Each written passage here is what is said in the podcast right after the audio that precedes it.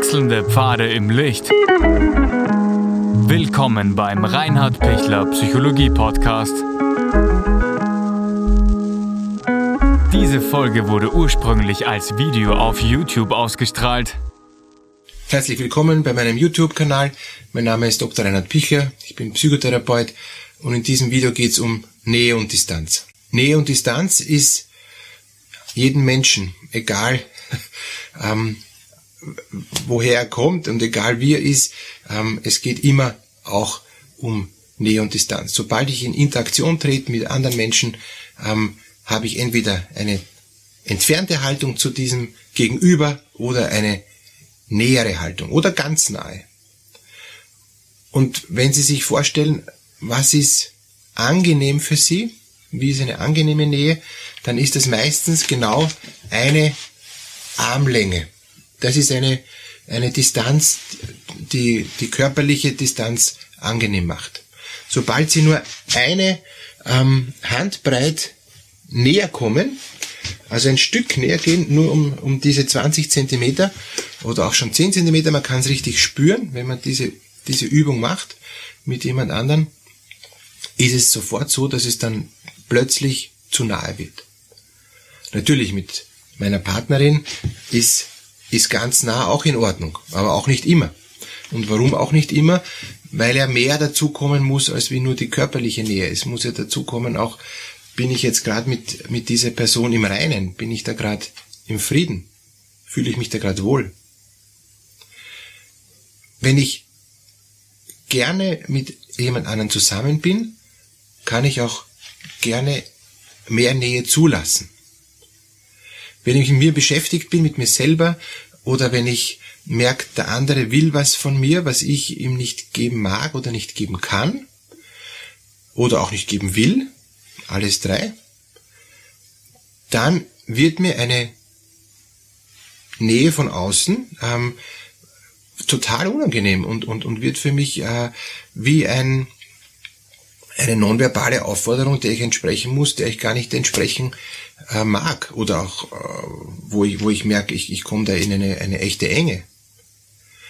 Und was tue ich jetzt, wenn ich merke, da kommt mir jemand zu nah, äh, sei es jetzt da wirklich körperlich oder sei es auch durch ähm, durch Worte, sei es durch Kritik, sei es durch durch sein, äh, seine Art.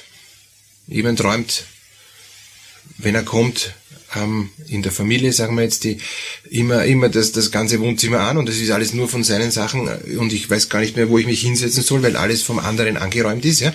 Das ist auch schon zu viel, zu viel Nähe, zu viel Präsenz, ja, zu viel, ähm, ungute Art, wo, wo ich merke, ja, ich, ich, ich komme gar nicht mehr vor.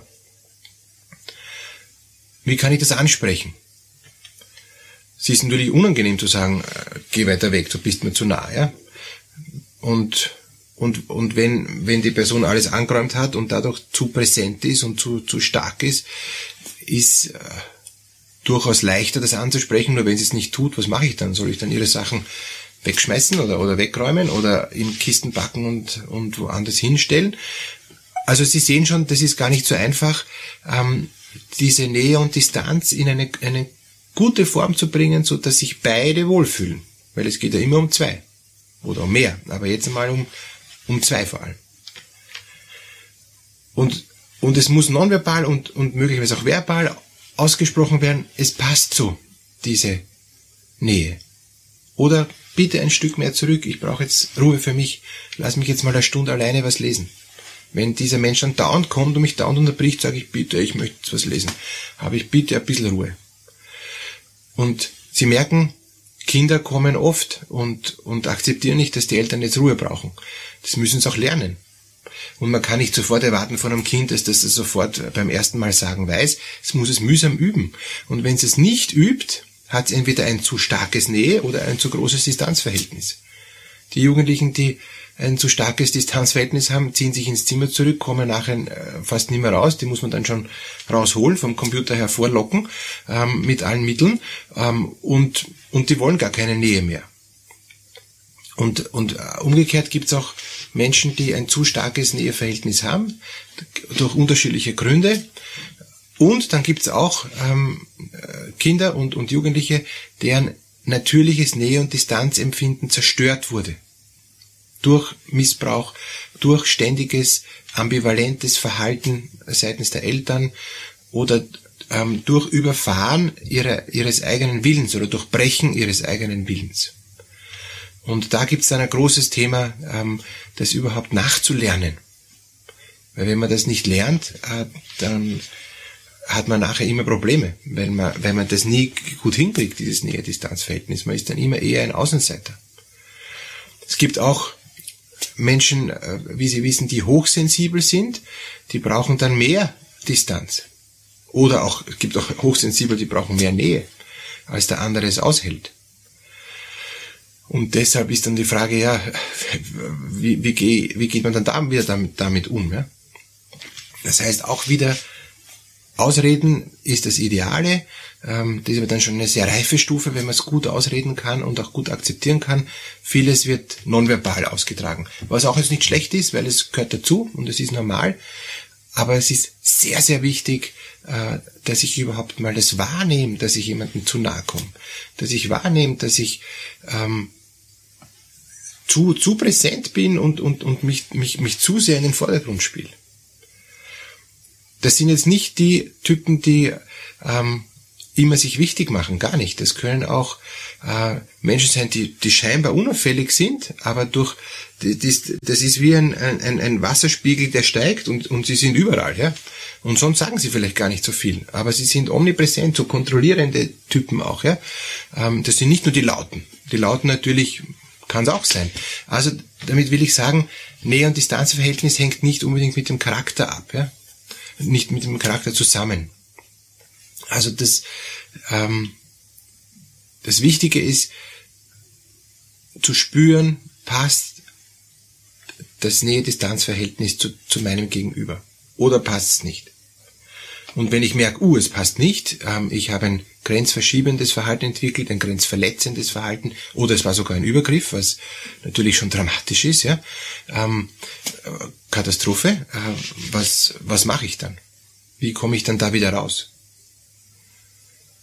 Also das erste ist, es mal wahrnehmen, ähm, dass ich mich offenbar nicht gut in der Hand habe, dass ich das nicht kapiere, wie ich wirke auf andere, dass ich mir selber nicht im Klaren bin, was ich tue. Und das zweite ist dann sofort Hilfe holen, ähm, professionelle Hilfe holen ähm, und mit einem Profi, der sich da auch auskennt, ähm, darüber sprechen, warum komme ich zu nahe? Warum komme ich anderen zu nahe? Warum merke ich nicht, dass ich anderen zu nahe komme? Warum bin ich so selbstbewusst, dass, dass ich, ähm, äh, ohne zu merken, jemand anderen überfahre? Warum bin ich so, dass ich eh versuche, unauffällig zu sein und trotzdem ist alles von mir kontrolliert und, und, und durchflutet und, ähm, und keiner fühlt sich wohl, weil, weil ich überall in jede Lade nachschaue und, und, und, und meine Neugier nicht bezähmen kann und, und, und, und die, overprotective Person bin oder Helikopter ähm, Person bin ja, ähm, und alles, alles im Visier habe, das ist auch viel zu viel Nähe. Also woher kommt das? Kommt das aus einer Angst heraus? Kommt das aus einer ähm, Unsensibilität heraus? Kommt das aus, aus einer ähm, Nähe-Distanz-Verschiebung wieder heraus, wo ich selber mir gar nicht im Klaren bin, wie ich auf andere wirke, weil ich selber keine klaren äh, Grenzen als Kind gelernt habe, ähm, auch selber jetzt als Erwachsener auch keine Grenzen lebe. Ich bin so grenzenlos, ich bin überbordend, äh, ich, ich spüre mich nicht und ich spüre die anderen nicht. Wie kann ich dann das Spüren lernen?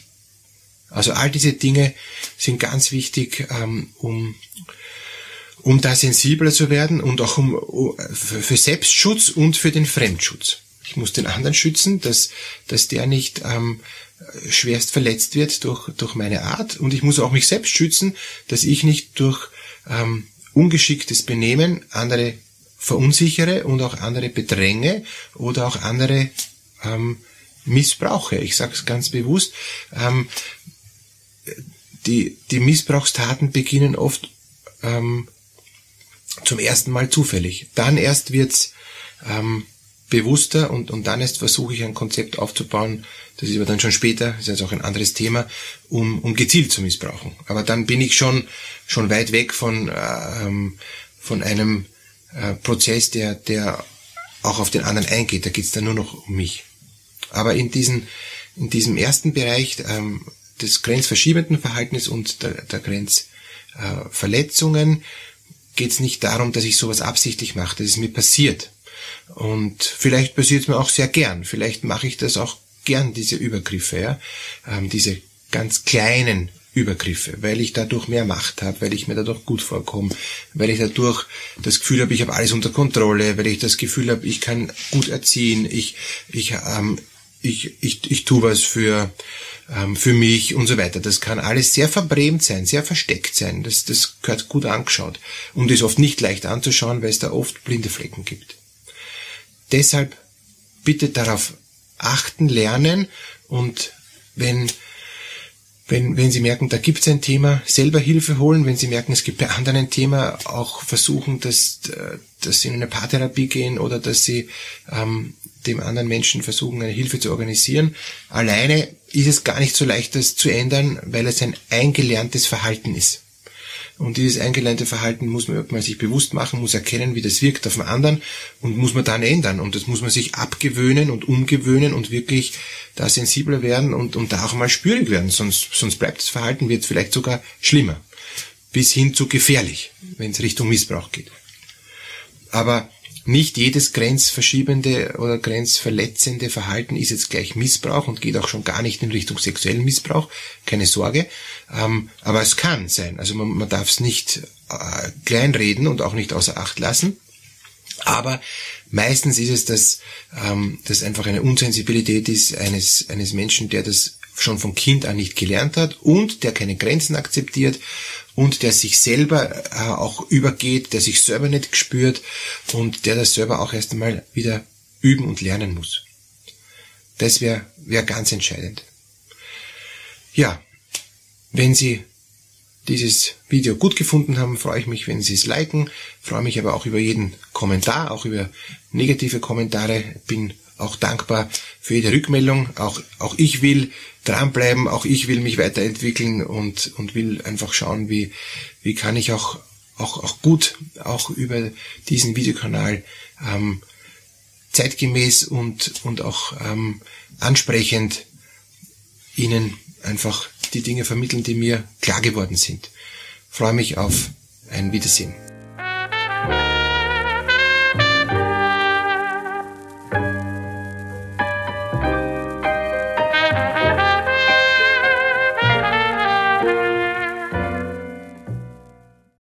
Wenn Ihnen diese Podcast-Episode gefallen hat, geben Sie bitte eine positive Bewertung ab.